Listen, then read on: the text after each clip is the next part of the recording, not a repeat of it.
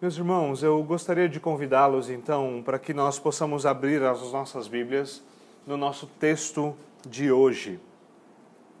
Para aqueles que não se lembram, nós começamos na semana passada, com a graça de Deus, uma nova série e nós estamos agora na série do livro de Efésios. E nós estamos ainda no primeiro capítulo. Primeiro capítulo. Nós tivemos a graça de, na semana passada, vermos a introdução a este capítulo, vermos o, as verdades, algumas verdades sobre o remetente dessa carta, sobre o autor dela, sobre os destinatários e algumas coisas que são verdadeiras sobre cristãos, que são declaradas já de imediato nessa carta. Hoje, nós entramos agora na primeira parte da carta propriamente dita. Nós já tivemos o envelope em nossas mãos, nós conseguimos ver todas as informações do envelope, agora nós vamos abri-la e vamos começar a ler o conteúdo da carta.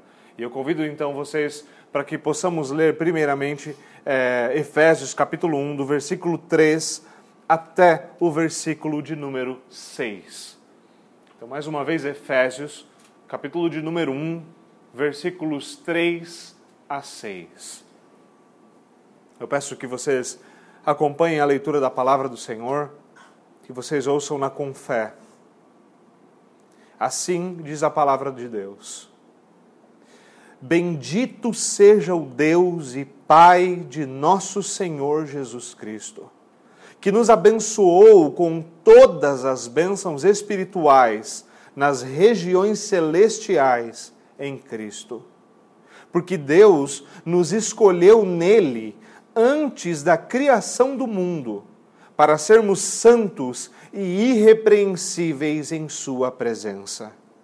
Em amor nos predestinou para sermos adotados como filhos por meio de Jesus Cristo, conforme o bom propósito da Sua vontade, para o louvor da Sua gloriosa graça, a qual nos deu gratuitamente no amado. Amém. Vamos, vamos orar ao Senhor mais uma vez. Senhor, nós te pedimos, pela graça do Teu Santo Espírito, iluminando a nossa mente, abrindo o nosso coração, destapando os nossos ouvidos. Senhor, ajude-nos a, à medida que nós vemos essa bela doxologia, nós possamos, Senhor, bendizer o Teu santo nome compreender essas grandes verdades que levaram o apóstolo a bendizer ao Senhor. E que nós possamos nos unir a Ele, abraçando a Tua verdade e adorando ao único e verdadeiro Deus. É o que nós te pedimos em nome de Jesus. Amém e amém.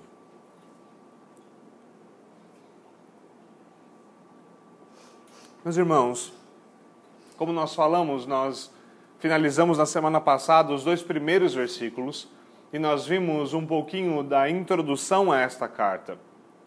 O que nós temos aqui é o apóstolo escrevendo então esta carta. É uma carta possivelmente circular, a ideia é que ela passasse por várias igrejas. Essa carta então está sendo escrita para, primeiramente, a igreja que se reunia na cidade de Éfeso.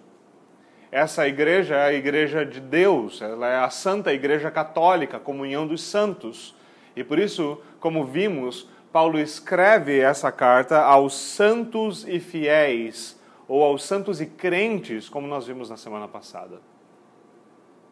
Paulo vai falar nesta carta sobre Deus. E como nós vimos, esse é o seu tema principal, o Deus de toda graça, o Deus que separou e escolheu a sua igreja, o Deus que colocou o Cristo como cabeça da sua igreja. Paulo continua no seu tema, como nós podemos ver já no pontapé inicial do conteúdo da carta, já no versículo de número 3, ele começa, e esse começo é o que determina o que está acontecendo aqui no texto. Ele começa dizendo: Bendito seja Deus. Bendito seja Deus. Ele está bendizendo, ou como se diz muitas vezes, abençoando o nome de Deus, dizendo aquilo que Deus é, atribuindo a Deus aquilo que Ele é, bendizendo o seu nome. E o que é curioso, e eu não lembro de ter mencionado no último sermão, e é importante que nós consideremos agora, e isso também vai ser importante para as nossas crianças, à medida que elas vão desenhando agora o apóstolo é, Paulo, escrevendo essa carta, é importante nós lembrarmos que Paulo não simplesmente escreveu esta carta do nada.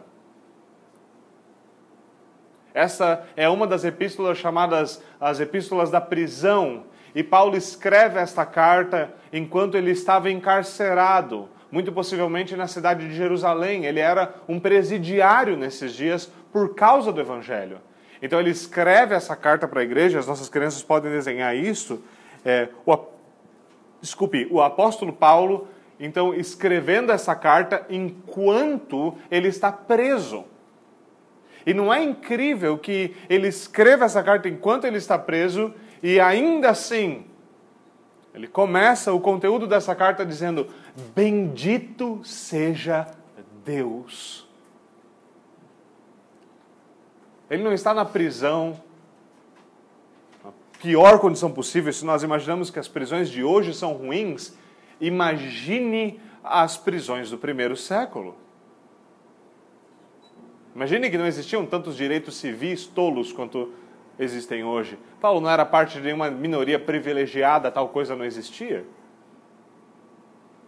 E ainda assim, o apóstolo nos escreve a partir daquela condição, ele nos diz que ele é um mensageiro em cadeias. É isso que ele vai falar no final da carta, e nós vamos ver isso com mais detalhe quando chegarmos lá. É por isso que ele mesmo não vai entregar a carta, ele, ele entrega essa carta para Tíquico, para que Tíquico possa levar a carta até Éfeso. E o apóstolo então começa a nossa carta falando sobre o Deus bendito. O quão bendito é Deus. Há uma certa expectativa da nossa parte à medida que nós caminhamos por Efésios, por, pelo fato de que quando nós andamos por essa carta, nós sabemos que ela toca em algumas questões muito profundas teologicamente. Ela vai falar da ordenança, da ordem eterna de Deus, dos decretos eternos de Deus, da predestinação, ela vai falar de várias coisas que nos são muito importantes. E é importante nós notarmos que Paulo vai falar disso nesta primeira parte, nesse primeiro parágrafo, e que este parágrafo, a partir do versículo 3 até o versículo 14, no seu, no, no seu formato original em grego, ele é uma única frase. A ideia que Paulo está dando ali é que essa primeira parte é uma nota de agradecimento a Deus, é uma, aquilo que nós chamamos de uma doxologia.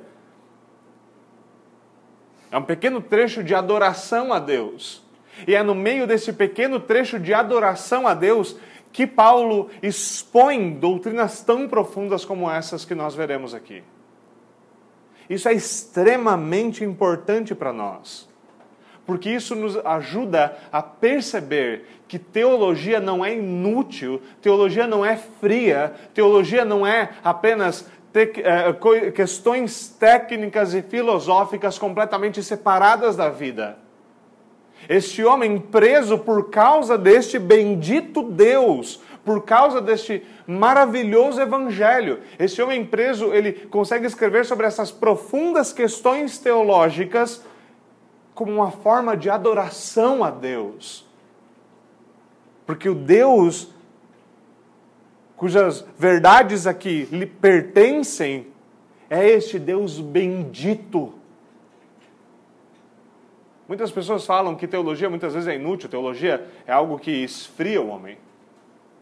Nós devemos viver a doxologia, nós devemos, devemos viver a adoração, a ortopracia, a prática adequada. Mas veja, meus irmãos, Nenhuma doxologia, nenhuma adoração pode ser desinformada sobre o que ela adora e como ela adora. Nós já temos visto isso. É exatamente porque Paulo era um profundo conhecedor da teologia, ou seja, ele tinha um profundo conhecimento de Deus e das suas verdades, que ele podia adorar a Deus de forma tão profunda como nós temos aqui. E eu concordo plenamente com o reformador suíço João Calvino quando ele diz que toda, todo verdadeiro conhecimento de Deus leva necessariamente à adoração. É isso que aconteceu com Paulo. É isso que deve acontecer conosco. Uma outra forma, ou para colocar isso em outras palavras, quanto menos teologia você conhece, mais rasa é a sua adoração. E quanto mais de Deus você conhece, mais motivos você tem para adorá-lo, mais profunda é a sua adoração. Paulo demonstra isso aqui com algo que nós às vezes tratamos como um tratado teológico, técnico e específico. Mas na pena de Paulo era adoração, adoração é, é, perfeitamente teológica, robusta, firme. Não como muitas das canções que se cantam hoje, não como muitas das coisas que nós chamamos de adoração hoje. Essa adoração era algo que é o conhecimento de Deus que nos é dado, então nós devolvemos a Ele em adoração. E é isso que deve acontecer. É assim que Paulo começa. Ele começa dizendo: Bendito seja Deus. Bendito seja este Deus, Deus e Pai do nosso Senhor Jesus Cristo. Ele atribui a bendição ao Deus e Pai do nosso Senhor Jesus Cristo. E quando ele fala Pai do nosso Senhor, obviamente ele está atribuindo também a divindade ao Filho se Jesus Cristo é o Filho de Deus, ele é a, da mesma natureza que o Pai, e portanto é ele também divino, e também é ele bendito. Também é ele digno de adoração. Como nós confessamos com os credos antigos, nós adoramos a Trindade em unidade e a unidade na Trindade. Nós adoramos Pai, Filho e Espírito Santo e dizemos: Bendito seja o Deus triuno Agora, Paulo não simplesmente declara que Deus é bendito, ele vai adiante, ele vai nos dizer alguns dos motivos pelos quais ele é tão bendito. Por que Deus é tão maravilhoso? Por que Deus é tão bom? Porque nós devemos bendizer a Deus. E Paulo vai fazer isso de uma maneira muito interessante. É como se, por um momento, ele desse um passo para trás de toda a história então ele observasse não somente aquilo que estava acontecendo enquanto ele estava em cadeias, enquanto a igreja de Éfeso estava caminhando, dos Éfesos, de, de Éfeso estava caminhando e, e todas essas coisas. Não, ele dá um passo para trás e ele observa que Deus é bendito no presente, de fato, mas ele é bendito também desde a eternidade passada, ele será bendito eternamente. Ele é todo bendito. Ele é todo perfeito, ele é todo amável, como nós agora mesmo cantamos. Ele faz isso da seguinte forma. Ele começa nos dizendo: Bendito seja o Deus e o Pai de nosso Senhor Jesus Cristo. Ele diz que nos abençoou. Nós bendizemos a Deus porque ele nos abençoou com todas as bênçãos espirituais nas regiões celestiais em Cristo. O que ele está dizendo é que Deus é bendito e nós bendizemos a Deus por causa daquilo que dele nós recebemos. E de fato, as bênçãos de Deus chegam até nós por meio de Jesus Cristo e delas nós desfrutamos. Não são poucas essas bênçãos que nos são dadas, e elas são bênçãos espirituais. Aqui nós não devemos entender uh, uma distinção que muitas vezes as pessoas fazem em dizer que no Antigo Testamento Deus falava apenas de bênçãos materiais e no Novo Testamento ele fala então somente de bênçãos espirituais. É verdade que haviam algumas ênfases no Antigo Testamento sobre algumas das bênçãos temporais ou materiais que eles recebiam, e nós lembramos que tudo isso servia de fato como um tutor nós lembramos, por exemplo, como a terra prometida era de fato uma terra que foi entregue ao povo de Israel, mas que ela era, de uma certa forma, uma figura, uma sombra da Jerusalém celestial que um dia será nossa.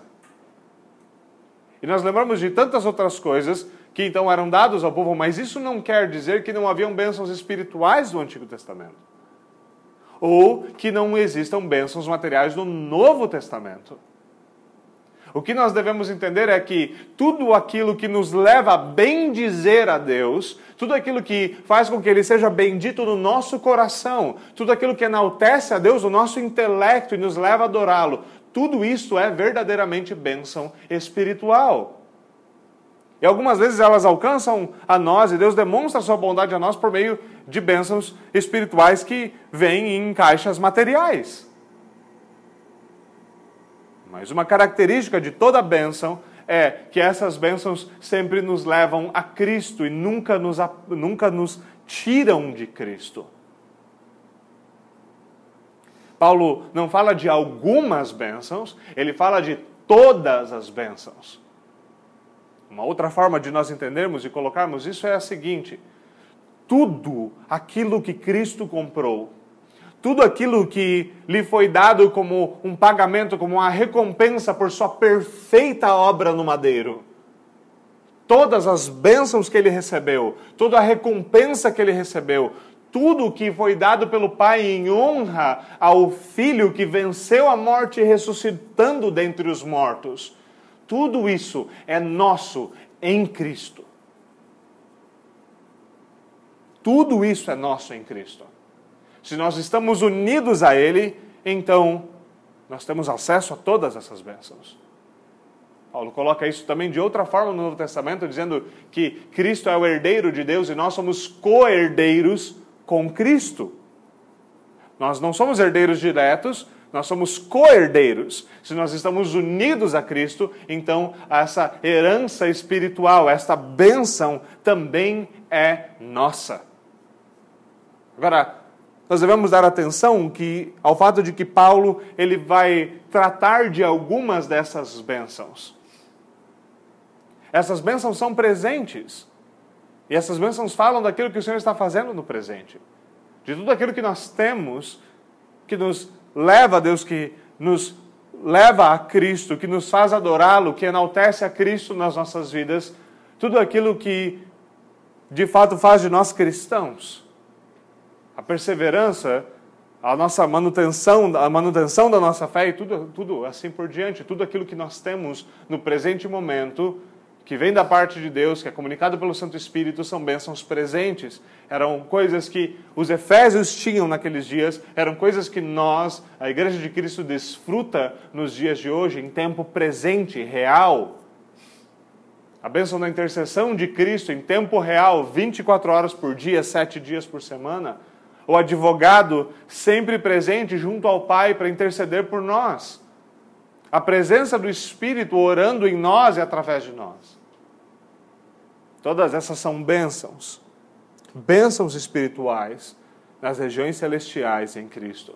Ele está, ele foi ascendido, ele ascendeu aos céus ele está lá nos céus nesse exato momento e nós estamos lá com Ele pela fé. Nós estamos unidos ontologicamente, nós estamos unidos à pessoa de Cristo espiritualmente. E por estarmos unidos a Ele, nós temos todas as bênçãos espirituais nas regiões celestiais, onde Cristo também está. Nós estamos. Não foi isso que ele orou? Aí eu oro para que eles estejam onde eu também estou. E o que você acha? Será que a oração de Jesus Cristo foi respondida? Com toda certeza. Com toda certeza. Mas algumas dessas bênçãos das quais ele fala, algumas das coisas das quais ele fala, são coisas que. São, são bênçãos espirituais que estão presentes no nosso texto. E veja, todas essas bênçãos recebidas, elas têm por objetivo nos levar a adorar a Deus. Todas elas são encabeçadas por um ideal: bendito seja Deus. Nós temos todas as bênçãos espirituais nas regiões celestiais em Cristo Jesus. Bendito seja Deus por isso. Porque é iniciativa dele, porque é por causa dele porque é Ele quem nos dá gratuitamente, apesar de nós mesmos. Tudo vem graciosamente dele. Agora, Paulo expande isso, ele diz: porque Deus nos escolheu nele, ou seja, em Cristo. Deus nos escolheu em Cristo, antes da criação do mundo. Paulo fala primeiramente dessas bênçãos espirituais, dessas bênçãos presentes, mas agora ele volta para a eternidade passada. Ele volta para um lugar chamado e que nós podemos conhecer apenas como antes da criação do mundo, quando nem mundo havia, quando não existia nada. Ele volta os seus olhos para a eternidade passada, ele vai dizer: venham comigo caminhar pela história e voltar para quando o tempo não era tempo. Vamos comigo e vamos caminhar para quando gente não existia, não havia mundo, não havia a, a, a atmosfera e nem buracos na camada de ozônio. Quando nada havia e havia apenas o Deus Santo, triuno e perfeito, subsistindo em si mesmo perfeitamente satisfeito, sem necessidade de nada, glorioso, independente de qualquer coisa, o único Deus autossuficiente, o único e verdadeiro Deus. Ele nos toma pela mão e ele nos faz voltar à história. E nós voltamos então a antes da criação do mundo, para descobrirmos que Deus era bendito já então e continua sendo bendito. Ele nos diz qual é esta bênção tão passada, tão pretérita, que nem tempo havia para dizer quão velha ela era. E ele nos diz: Deus nos escolheu em Cristo. Escolher aqui é uma palavra que é bem simples de se entender. Todos nós escolhemos. Todos nós escolhemos. Nem sempre a situação é tão dramática quanto em Matrix, quando há uma pílula vermelha e uma azul e você tem que escolher uma delas. Às vezes é algo muito mais simples, como por exemplo uma pilha de tomates e você simplesmente tem que selecionar alguns para fazer o jantar da noite. E é exatamente isso que escolha significa. Escolher é selecionar dentre um grupo. E é isso que Deus está falando, que Ele escolheu que ele fez uma seleção. E muitas pessoas têm um problema muito sério com as consequências de tal pensamento. Como assim Deus escolheu? Não, a gente tem que falar que Deus escolheu, então, todas as pessoas. Veja, se ele escolheu todas as pessoas, ao mesmo tempo ele não escolheu ninguém. Alguns dizem, não, Deus escolheu um grupo, mas ele não sabe quem é esse grupo. Como, por exemplo, dizem, porque Deus escolheu em Cristo, então ele escolheu a igreja, mas ele escolheu quem são os indivíduos que a compõem. Mas, meu irmão, um ser onisciente sempre vai saber a identidade de todos os indivíduos que fazem parte de um grupo. Não há escolha aleatória para aquele que sabe de todas as coisas. É por isso que ele diz que essa eleição, essa escolha, ela é pessoal, intransferível. Ele nos escolheu em Cristo. Quando ele fala nós, nós temos que sempre dar atenção. Quem são esses nós que ele está dizendo aqui? Nós fomos escolhidos em Cristo. Quem somos nós? Bom, o que nós vemos nos nossos dois primeiros versículos? Quem são os destinatários da carta? Quem são os primeiros receptores dela? A quem ele escreve? Nós vimos na semana passada que ele diz: aos santos e fiéis. Ele não os escolheu porque eles eram santos e fiéis, porque essa escolha aconteceu antes que eles existissem e pudessem ser santos e fiéis. Essa é uma escolha eterna.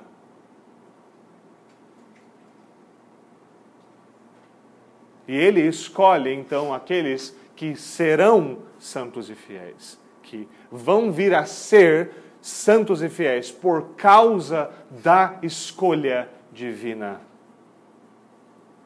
Esta é uma eleição pessoal, é uma eleição pontual, ela é objetiva, ela é específica. Ele nos escolheu. Nós podemos ter a certeza disso de tal forma a ponto de sabermos que o número dos escolhidos está definitivamente estabelecido e que todos eles serão perfeitamente arrebanhados pelo bom pastor. Ele diz ainda que nós fomos escolhidos em Cristo. Em Cristo. E o que isso quer dizer é que Não que Jesus Cristo foi o eleito e quem crer nele é eleito também. Não, porque nós fomos escolhidos e não Cristo foi escolhido para que nós possamos ser escolhidos nele. Mas Deus nos escolheu em Cristo. Ele fala aqui de Cristo, assim como nós comumente falamos de Adão, como um representante federal, como um cabeça representativo. Essa escolha acontece por, pela eficácia de Cristo, pela pessoa de Cristo. Por intermédio dele, é em Cristo que nós somos o que somos, é em Cristo que nós temos as bênçãos presentes, todas as bênçãos espirituais, é em Cristo que nós temos as bênçãos eternas, como por exemplo a eleição divina. É em Cristo. E essa é uma eleição que aconteceu na eternidade passada, antes da criação do mundo, antes que houvesse mundo, antes que houvesse tempo. Essa é uma escolha que Deus fez na eternidade, é uma escolha eterna, e por ser uma escolha eterna de Deus, ela é uma escolha imutável. Voltando aos tomates, Deus não escolhe, não nos escolhe como nós escolhemos as coisas. A escolha de Deus permanece, Ele é perfeito em tudo que faz. E Ele escolhe de uma só vez. E quão gracioso é sabermos disso. Se nós tivéssemos um Deus mutável, quem nos garantiria que de repente Ele simplesmente não mudaria a ordem da salvação, ou não mudaria os seus escolhidos, ou simplesmente não nos lançaria fora quando olhasse para um de nós tomates e percebêssemos que nós somos podres? Mas Deus não vem a perceber que nós somos podres, Ele nos escolhe sendo podres e Ele faz de nós um tomate completamente novo. O Senhor nos gera como novas criaturas. E Ele faz isso porque, primeiramente, Ele nos escolheu para si mesmo. Ele nos escolheu em Cristo antes da fundação do mundo. E Paulo então caminha adiante, dizendo o seguinte: para sermos santos e irrepreensíveis em Sua presença. Agora nós vemos que a escolha divina ela tem um propósito.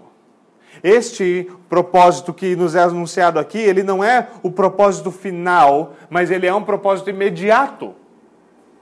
Ele não é o objetivo final de Deus com a eleição, com a escolha, com a predestinação, mas ele é um objetivo imediato de Deus com a eleição. Ele nos escolheu em Cristo para sermos santos e irrepreensíveis. E é muito belo o que o apóstolo coloca aqui, como Calvino colocou no seu comentário deste mesmo texto, não há como separarmos a eleição da vida santa. Não há como separarmos aquilo que o próprio Deus une, dizendo: Eu fiz isto com este propósito. E logo aqueles que dizem: Veja, eu sou um eleito, então eu posso viver da maneira que eu bem quero, estão, na verdade, deixando claro que eles não conhecem a Deus de que nunca se chegaram ao conhecimento da verdade. Deus nos escolheu para sermos santos. É importante nós percebermos, Ele escolheu para sermos santos. Isso não quer dizer que nós nos tornamos santos para que Deus nos escolha. Ser santos e irrepreensíveis na presença de Deus são os frutos da árvore cuja raiz é a escolha divina. A santidade e a irrepreensibilidade não são raiz, são frutos. Ninguém é eleito por ser santo, mas nós de fato somos eleitos para sermos santos. Isso é algo que nós já vimos, a questão da santidade, como ela é fundamental para o que é ser um verdadeiro cristão. O Senhor santifica todos aqueles a quem Ele justificou primeiramente. E o objetivo de Deus com isto, com nos escolher, é que nós sejamos santos, irrepreensíveis em Sua presença. Não comparado a outras coisas, não com qualquer padrão, com o próprio padrão divino. Santidade se estabelece e se avalia por meio daquele que é santo, e só Deus é perfeitamente santo. Não há outro como ele, não há outro santo, senão aquele que é triplamente qualificado em sua santidade. E é ele mesmo quem faz essas coisas. É Ele mesmo quem nos escolhe, é Ele mesmo quem nos salva e é Ele mesmo quem nos santifica. E ele nos ensina que nesse processo de santificação, ele não está fazendo qualquer coisa, ele está aperfeiçoando e trabalhando em nós a imagem do seu filho. Ele nos comprou de volta para si mesmo, tendo primeiramente nos escolhidos, nos escolhido para que nós sejamos aperfeiçoados na imagem do seu filho, para que nós sejamos santos como ele também é santo para que nós possamos refletir na nossa vida e em quem nós somos a glória daquele que é eternamente bendito acima de todas as coisas.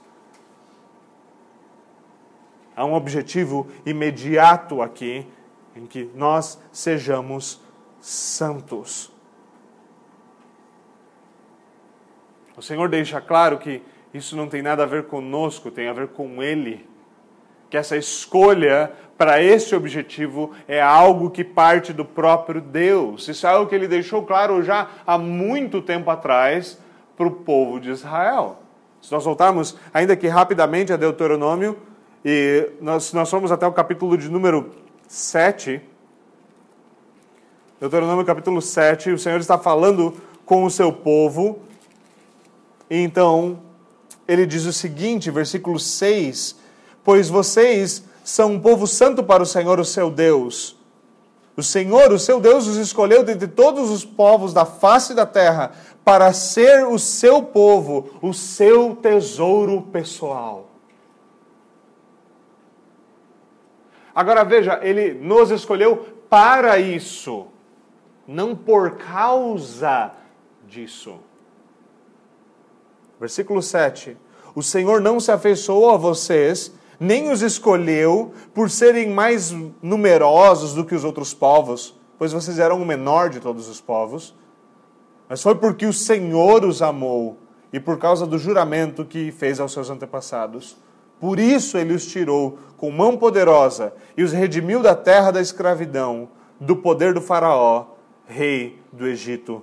Saibam, portanto, que o Senhor, o seu Deus, é Deus ele é o Deus fiel que mantém a aliança e a bondade por mil gerações daqueles que o amam e obedecem aos seus mandamentos.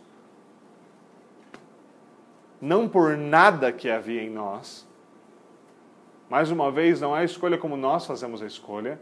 Quando nós queremos comprar um produto, nós vamos à internet, nós vemos um review, nós entramos no site, vemos as avaliações, nós pesquisamos o melhor preço. Deus não fez um bom investimento em nós, meus irmãos. Deus sabia, sim, que em nos salvar, salvar pecadores desgraçados como nós, como Paulo irá pintar com cores bastante vívidas no próximo capítulo. Ele manifestaria de maneira ainda mais bela que ele é o Deus bendito o Deus que nos enche de bênçãos no presente, o Deus que nos escolheu para si desde a eternidade, esse Deus que nos escolheu para sermos santos, para vivermos em santificação no presente e sermos plenos em santificação no futuro. Esse Deus é o Deus a quem nós devemos adorar. Esse Deus é o Deus que deve ser exaltado nos nossos corações, porque tudo isso do qual nós desfrutamos vem graciosamente dele.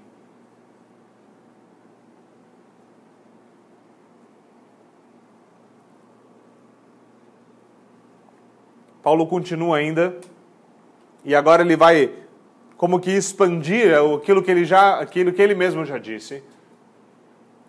É muito importante o que ele diz. Ele fala que ele nos escolheu em Cristo, que essas coisas e todas as bênçãos, tudo o que vem a nós das mãos de Deus, vem por meio do Filho. Ele deixa isso claro para nós durante o seu ministério na terra. Ele nos diz: vocês não podem fazer nada por si mesmos, sem mim nada vocês podem fazer. Isso quer dizer que, de uma maneira bem objetiva, Jesus Cristo é a causa material de todas as bênçãos e de todas as graças.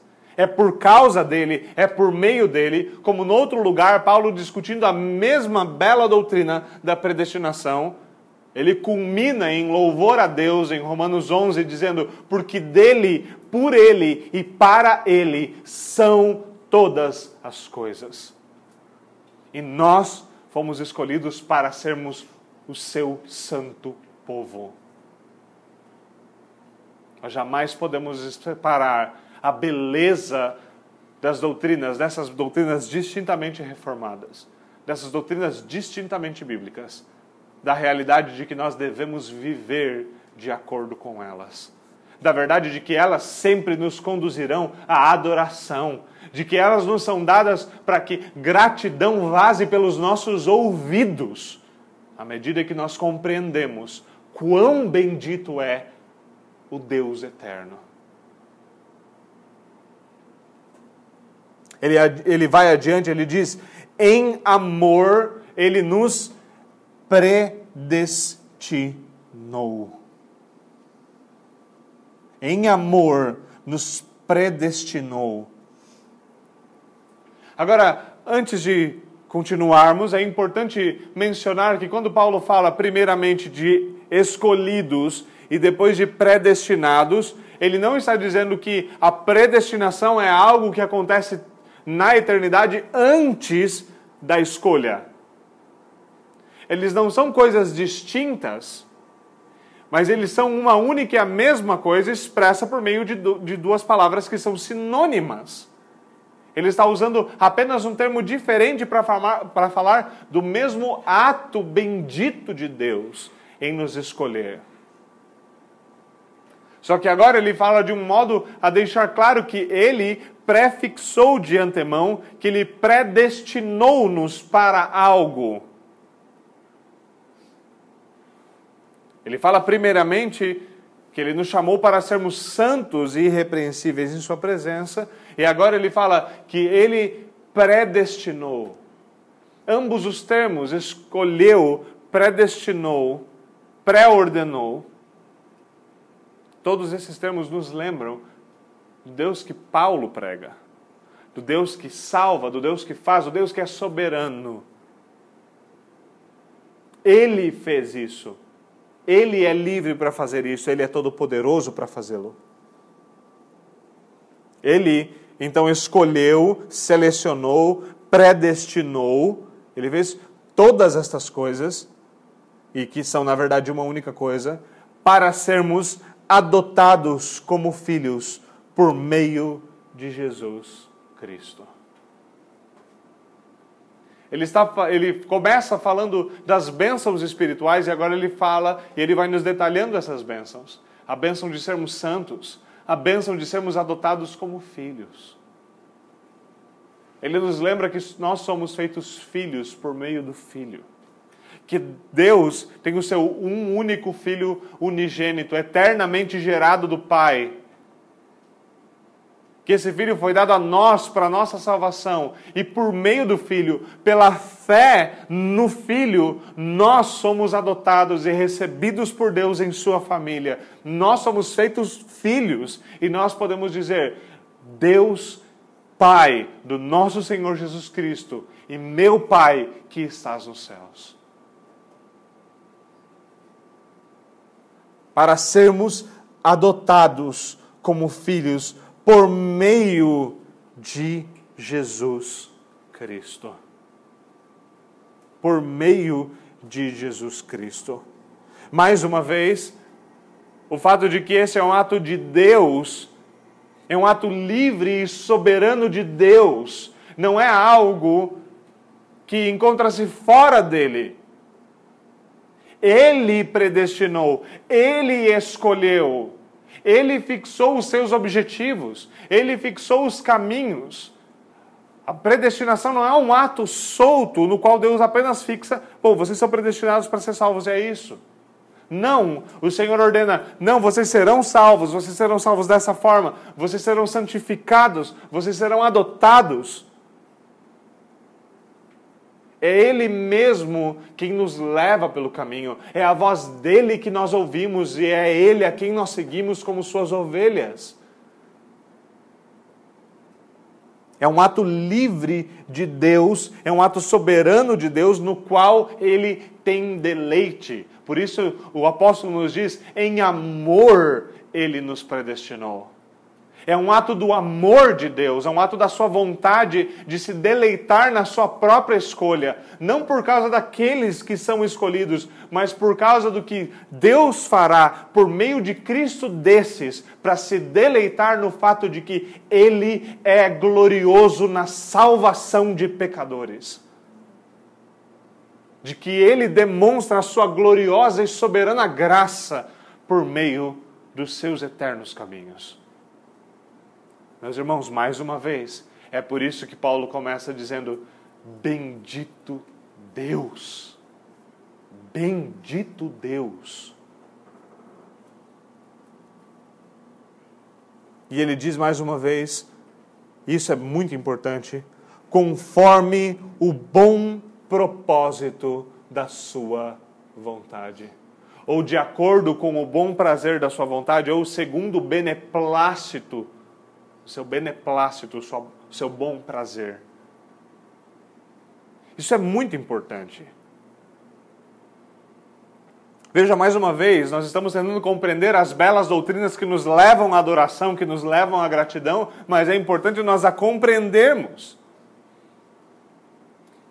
Quando Paulo fala que ele fez isto, ele fez isto conforme o bom propósito da sua vontade, ele fixa uma única coisa como motivo pelo qual Deus predestinou homens à salvação: Deus. Não há nada fora de Deus que o faça escolher como escolhe. Não há um motivo além de Deus não há nada além dele mesmo que o faça tomar determinada escolha. Ele é soberano e ele é perfeitamente livre e logo ele escolhe segundo a sua vontade. E nada além da sua vontade é a causa da escolha. A vontade santa, perfeita de Deus é a causa eficiente da nossa salvação. Todas essas coisas vêm graciosamente dele, é de acordo com o seu bom prazer. Muitos homens já tentaram sondar esse tipo de coisa e dizer, mas qual será que seria o motivo pelo qual Deus fez isso? Por que Deus faz isso? Mas eh, o que será que fez ele fazer? A ideia de que existe algo fora de Deus que o faça fazer coisas é blasfema. Ele é exaltado e soberano acima de tudo e todos. Como nós aprendemos na Escritura, ninguém pode segurar o seu braço e dizer o que fazes. Nenhum dos seus planos pode ser frustrado.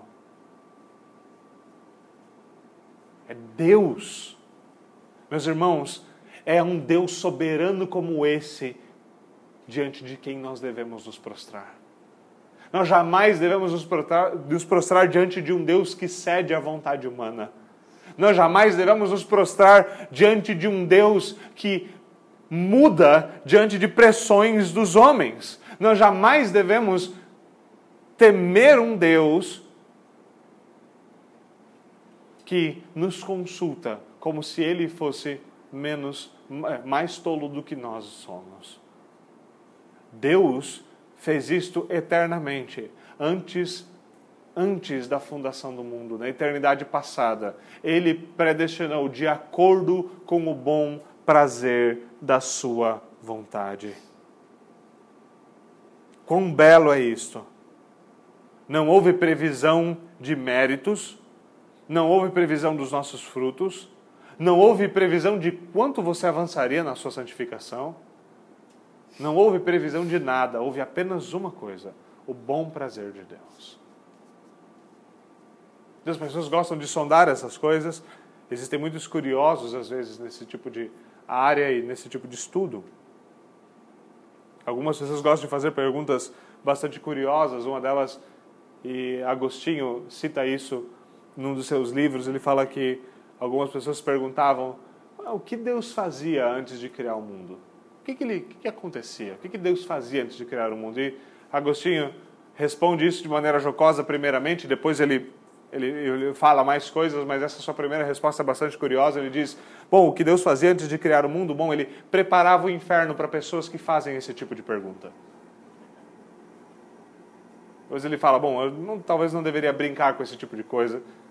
A gente não deveria sondar esse tipo de coisa. Nós devemos saber que Deus é de fato autossuficiente, de fato ele é perfeitamente satisfeito em si mesmo e tudo o que ele faz é com base em si mesmo e na sua própria glória, para a sua própria glória. E essa esta mesma realidade que nós temos quando nós falamos do porquê eu Deus. A única resposta é porque ele quis e a sua vontade é santa, justa e soberana. Veja, meus irmãos, esse Deus, conforme o bom prazer da sua vontade, escolheu nos tornar filhos dele em Jesus Cristo. Quão belo é isso! Quão bela é a doutrina da adoção! Veja, meus irmãos, se nós adotássemos, todos nós saíssemos adotando crianças, e quão lindo será se isso acontecer de fato. Se nós de fato adotarmos crianças, nós podemos fazer muito, muito bem por elas. É algo que de fato cristãos deveriam estar muito mais engajados do que hoje estão é, na, na realidade da adoção. Na possibilidade de, de tomar uma criança e trazer ela para debaixo do pacto de Deus para instruí-la no temor do Senhor. Mas nenhum pai pode comunicar a sua natureza para o seu filho. Nenhum pai pode mudar a natureza do seu filho. Nenhum pai pode pegar o seu filho que é gerado de si mesmo e comunicar a sua natureza para aquele filho e então moldar este novo filho adotado à imagem do seu filho santo e perfeito. Mas Deus, o nosso Pai, pode. E é isso que ele faz. Ele não nos adota como filhos e nós somos aquela uh, velho clichê sobre crianças adotadas que dão problemas. Não. Deus não tem filhos rebeldes. Deus tem filhos que às vezes dão problemas, eles são problemáticos, mas o Senhor sabe muito bem como lidar com eles. Eles são seus filhos. Mas é Ele mesmo quem escolheu esses filhos é Ele mesmo quem os atraiu, é Ele mesmo quem os salvou, é Ele mesmo quem os lavou, é Ele mesmo quem os molda novamente, é Ele quem os aperfeiçoa, é Ele quem os santifica. E com toda essa visão deslumbrante da glória, da graça de Deus em nos adotar como filhos, Está não somente que nós podemos dizer, agora nós temos um pai, nós não somos mais órfãos ou filhos do demônio. Nós podemos dizer, bendito seja o Deus e Pai do nosso Senhor Jesus Cristo. Quão glorioso é Deus! Quão glorioso é Deus em fazer tudo isso por sua própria vontade. Mas, irmãos, convenhamos, se fosse por nós, o que seria de nós? Se Deus tivesse consultado a nós mesmos sobre a nossa salvação, provavelmente, se nós tivéssemos de ser honestos, e eu tenho a certa impressão de que todos nós seríamos honestos com o próprio Deus, e diríamos: Senhor, eu não faria isso. Mas Ele não consultou a ninguém. O seu conselho é certo, perfeito e soberano.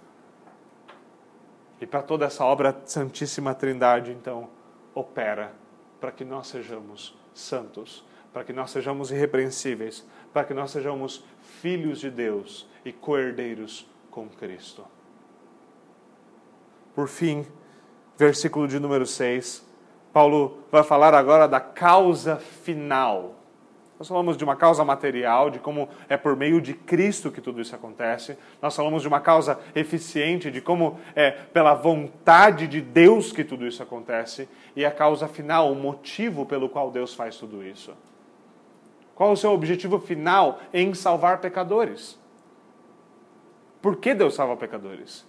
E quantas vezes nós temos ouvido, e nós ouvimos até um pouquinho mais nesse fim de semana, numa das pregações no Encontro da Fé Reformada, sobre como muitas vezes nós ouvimos a pregação de um Deus que precisa dos homens. Deus nos salva porque Deus não quer ficar sozinho. Deus nos salva porque nós somos tão bonitinhos. Deus nos salva por isso, por isso e por aquilo. Deus nos salva porque um Deus bom jamais nos deixaria perecer, como se nós fôssemos bons. Nós devemos dar atenção à Escritura e perceber que a nossa salvação não é um fim em si mesmo. A nossa salvação é apenas um começo. É o começo para que nós sejamos santos. É o começo da nossa vida como filhos de Deus.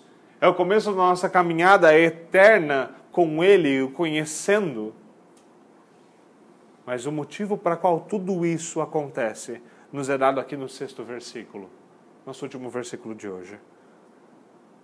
Ele diz: O Senhor fez isso conforme o bom propósito da Sua vontade. Ele continua dizendo: Para o louvor da Sua gloriosa graça. Meus irmãos, se nos perguntarmos qual é o objetivo de Deus com tudo isto, por que ele fez o que fez, o que ele está fazendo, para onde tudo isso está levando, para onde este rio, aonde esse rio vai desaguar? E a resposta do próprio Deus é: na glória da minha graciosa e bendita graça. Deus tem por motivo a si mesmo e a sua glória ele faz para a glória do seu próprio nome, para o louvor da sua gloriosa graça. Acho muito belo como a confissão do Westminster fala disso. Fala que o Senhor, por louvor da sua gloriosa graça, escolheu salvar pecadores. Da mesma forma, de maneira bastante séria, ela nos lembra que, por louvor da sua santa justiça, o Senhor escolheu também homens para perdição. O Senhor é soberano e o Senhor de fato é o oleiro livre e soberano que faz do mesmo da mesma massa, do mesmo barro, vasos para honra e vasos para desonra. É o Senhor que tem misericórdia de quem ele quer e endurece a quem ele quer. É um Deus que faz conforme lhe agrada tudo o que ele faz, não somente a predestinação, não somente a escolha de todos os eleitos que virão à glória por meio da pessoa e da obra de Jesus Cristo, mas todas as coisas são feitas de acordo com o bom propósito da sua vontade para o louvor da sua glória. É para isso que nós mesmos vivemos, é para isso que nós devemos viver. Por isso que Paulo, estruturando mais uma vez, em Romanos do 9 ao 11, estruturando a ideia de que Deus escolheu um e odiou, amou a um e odiou ao outro. A palavra nos diz que Deus fez isso antes que qualquer um deles tivesse feito qualquer coisa boa ou má, para que o propósito de Deus na predestinação permanecesse firme. E o Senhor então faz de um vaso para honra e de outro um vaso para a desonra. E o Senhor faz ambas as coisas para a sua glória. Todos os vasos são atribuídos ao oleiro, a capacidade do oleiro, a glória daquele que faz tudo conforme a sua boa vontade. Meus irmãos, é para o louvor da sua gloriosa graça. Veja que Paulo continua nessa expressão de louvor. Ele não diz apenas, Deus está fazendo isso para a sua glória, ele diz, para a sua gloriosa graça. Essa graça maravilhosa, essa graça gloriosa, essa graça que nos embasbaca, essa graça da qual nós olhamos e nós falamos remissão de pecados, por meio do Filho de Deus. Deus se fez homem e deu sua vida por mim.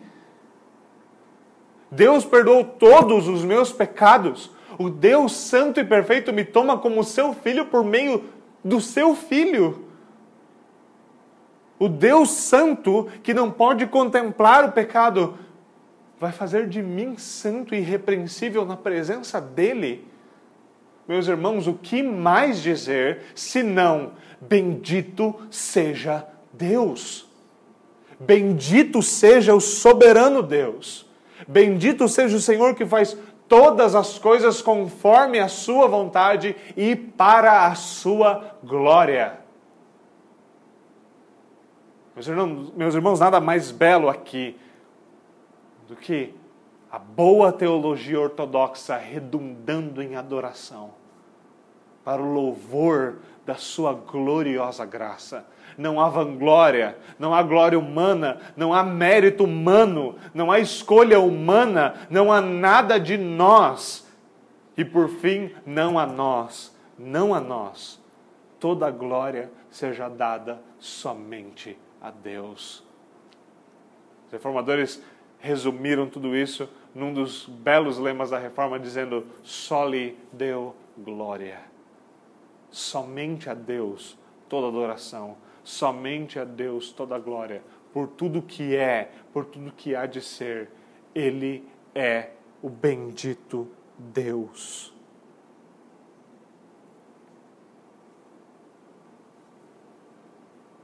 E mais uma vez, ele nos diz que encerrando, que Ele nos deu tudo isso gratuitamente no amado. O amado aqui é uma expressão para Cristo. Aquele que é o amado de Deus, aquele que é perfeitamente amável pelo Pai, é perfeitamente amado, ama perfeitamente ao Pai, é perfeitamente amado pelo Pai. Nada exalta mais a Deus do que nos deleitarmos na verdade de que tudo o que nós temos e tudo o que nós somos é por meio de Jesus Cristo. Nada é mais glorioso. Nada glorifica mais a Deus do que, ao contemplarmos a glória da graça de Deus na face de Jesus Cristo, dizermos: é por causa do Cordeiro. Digno é o Cordeiro que foi morto e venceu. Digno é o Cordeiro. Bendito seja o Cordeiro Deus Santo e Trino junto com o Pai e o Santo Espírito. Tudo é por meio de Cristo. Nós somos predestinados em Cristo para sermos salvos por meio de Cristo, para sermos preservados por causa da obra de Cristo e sermos finalmente levados à presença de Cristo e habitarmos com Ele eternamente. se nós queremos viver para a glória de Deus, e é esse o nosso grande chamado, se nós queremos exaltar a Deus e, e é e para isso que nós servimos, é para isso que nós existimos, nós devemos sempre ter o Filho como centro, sempre estarmos completamente centrados em Cristo, sempre lembrarmos que tudo é sobre Cristo, tudo é por meio de Cristo. Para a glória do Santo Filho de Deus, exaltado acima de todos, o nome acima de todo nome, Deus bendito, junto do Pai e do Espírito. Meus irmãos, nós devemos considerar essas coisas Considerar como tudo isso não deve nos levar a ser grandes guerreiros apologéticos e fecharmos, ou é, é, brigarmos com todo mundo, com qualquer pessoa, por causa dessas verdades. Veja, eu não estou dizendo que nós não devemos defendê-las. Eu estou dizendo que a nossa melhor defesa é expô-las como Paulo as expõe, em adoração a Deus. É demonstrar como estas coisas enchem-nos de gratidão, como essas coisas centralizam e enaltecem a Jesus Cristo, como elas são de fato a glória de Deus manifesta em Sua grandiosa graça por meio de Jesus Cristo. Meus irmãos, a doutrina da eleição e predestinação, ela silencia todo argumento. Ela cala todo homem ela acaba com todo orgulho. Ela nos lembra que ninguém pode se colocar diante de Deus e dizer: Eu fiz, eu sou ou eu qualquer coisa. ela nos cala, ela nos humilha, ela cala o nosso ego, ela cala quem nós somos, ela nos mostra quem Deus é, e Ele é santo, soberano e glorioso. Por isso, mais uma vez, meus irmãos, não havia melhor palavra escolhida por Paulo. E nós sabemos, Paulo aqui teve uma, uma, uma perfeita ajuda. Estava escrevendo inspirado pelo Santo Espírito de Deus, escrevendo sem qualquer defeito, sem qualquer, qualquer erro, sem qualquer problema. E quão glorioso, glorioso é percebermos isso.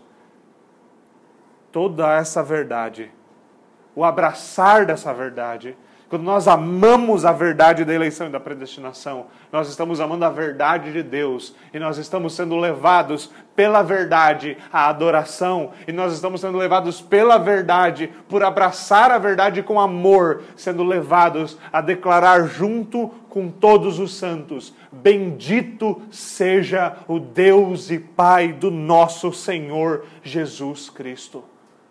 E meus irmãos, se essa verdade não nos humilhar e não nos levar a Cristo, se esta verdade não nos fizer e não nos fizer perceber quão glorioso Ele é, quão digno de mais glória Ele é, quão bendito Ele é, então talvez nós estejamos ainda surdos e cegos.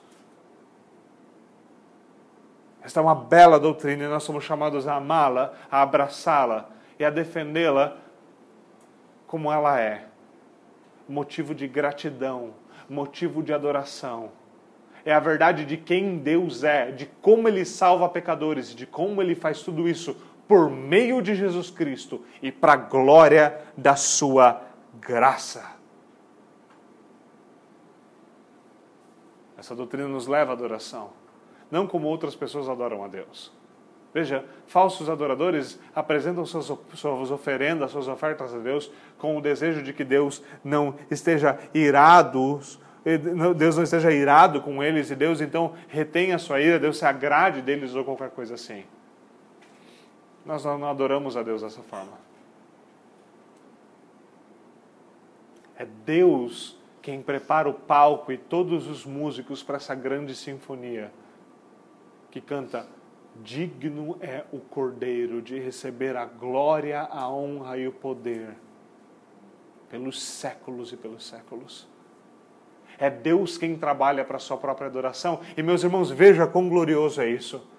O próprio Deus está empenhado em centralizar e glorificar toda a sua obra no seu Filho para a glória do seu nome. E nós, ao abraçarmos a verdade, nos unimos a Deus nesse grande projeto glorioso e universal de glorificar a sua gloriosa graça que nos é dada gratuitamente por meio de Jesus Cristo. Meus irmãos, que esta verdade cale todos os nossos lábios e que eles só venham a ser abertos de novo para declararmos como faz o apóstolo: Bendito seja Deus. Vamos até o Senhor em oração. Senhor, nós te agradecemos. Nós declaramos que o Senhor é santo, bendito e glorioso. Senhor, quão grande e glorioso és tu. Senhor, muito obrigado por todas as bênçãos presentes, pelas bênçãos espirituais em Cristo, enquanto unidos a Ele, pelas bênçãos que se estendem da eternidade passada até a futura, quando nós olhamos para o seu glorioso projeto de gloriar a si mesmo por meio da predestinação. Pela glória futura que há de ser manifesta quando nós estivermos juntos do nosso Pai por meio do Filho unigênito nós recebemos então a nossa herança eterna como coerdeiros do Filho. Senhor, ajuda-nos a amar essas verdades, ajuda-nos a, a processá-las. Pelo Teu Santo Espírito, aplica elas no nosso coração, faz com que ela crie profundas raízes dentro de nós e que o seu fruto seja a santidade, que o seu fruto seja a adoração. Por favor, Senhor. É o que nós te pedimos no nome do teu santo filho Jesus. Amém Amém.